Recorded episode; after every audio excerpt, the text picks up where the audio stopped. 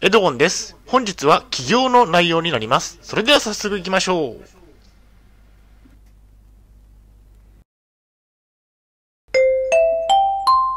はい、HCAP チャンネルにようこそ。えー本日の内容ですが、東京で一人暮らしで障害年金をもらいながら起業するのは金銭的に可能なのかについてお送りしたいと思います。前提条件としましては、え現在私は統合失調症を患っています。障害年金を受給しています。借金がありますね。大変申し訳ないのですが、ポッドキャストの方は写真が見れないのでご了承ください。それではコンテンツですね。丸1番で東京で一人暮らしをするにはいくらかかるのか。丸2番で障害年金で起業は可能なのか。最後に本日の行動プランと終わりにがあります。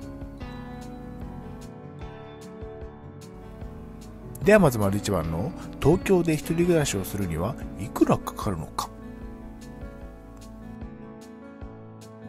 山の近くなら家賃は安い。東京の都心や、23区内は家賃の高い物件ばかりですが東京都の山の近くなら家賃が2万円台の物件も数多くありますね、えー高尾や八王子多摩などは家賃が比較的に安い物件があります。この辺りに住めば家賃を抑えることができますね。えー食費日用品について。東京と地方を比べてもスーパーで売られている食材の金額はさほど変わりません。東京だから高いというわけではないです。食費は2万円以内に抑えられるというですね。また日用品は4000円で生活をしていますね。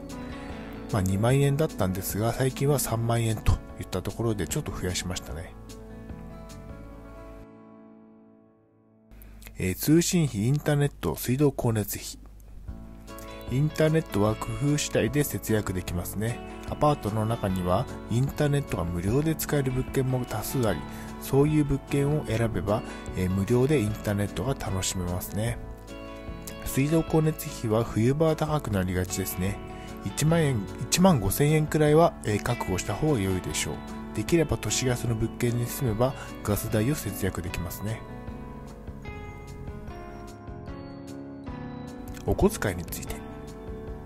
お小遣いを決めた方が良いでしょう。使いすぎないようにしましょう。現在はグループホームに住んでいて余裕がありますが、一人暮らしが始まったらお小遣いはしばらくは、まあ予定では5000円にするといったところですね。まあしばらくはグループホームで生活をしているので、えー気にする必要はないですね。では私の生活費ということで、えー一人暮らしを始めた時の生活予算を以下のようにしてみました。まあ、2021年当時の、えー計画になりますね。まあ、家賃が3万円、食費が2万円。まあ、2万、今は3万にしてますけれども、えー日用品が4000円、通信費が1000円。で、えー水道光熱費が1万5000円ですね。お小遣いが5000円で、借金の返済が2万6000円あると。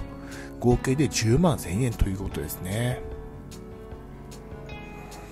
えー大雑把ではありますが、一人暮らしを始めた時の予算を算出してみました。合計は10万1000円となりましたね。借金の返済は毎月2万6000円もあり、家計を圧迫していますね。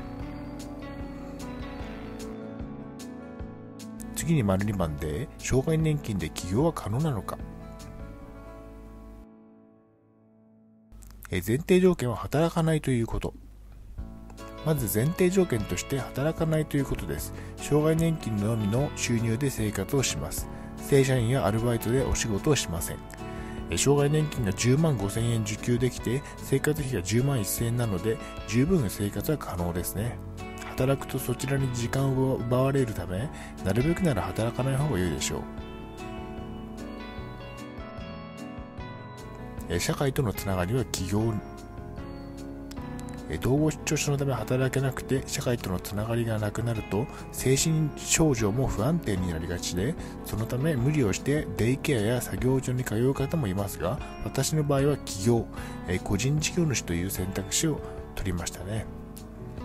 まあ、個人事業主として活動していれば SNS やコメントをいただけることもあり社会とつながっているという感覚を持つことができます。そうなれば無理をしてデイケアなどに通う必要もないですね。個人事業主としての活動もあり時間が必要になりますからねえー、統合失調症と起業について何かをやりたいと思われている方は思い切って起業、かっこ個人事業主をしてして活動してみましょう。統合失調症でも起業は可能です。やりたいことがない方は起業は難しいかもしれませんが、その場合はお部屋に一日中こもるのも精神的に良くないため、デイケアなどに通った方が良い場合もありますね。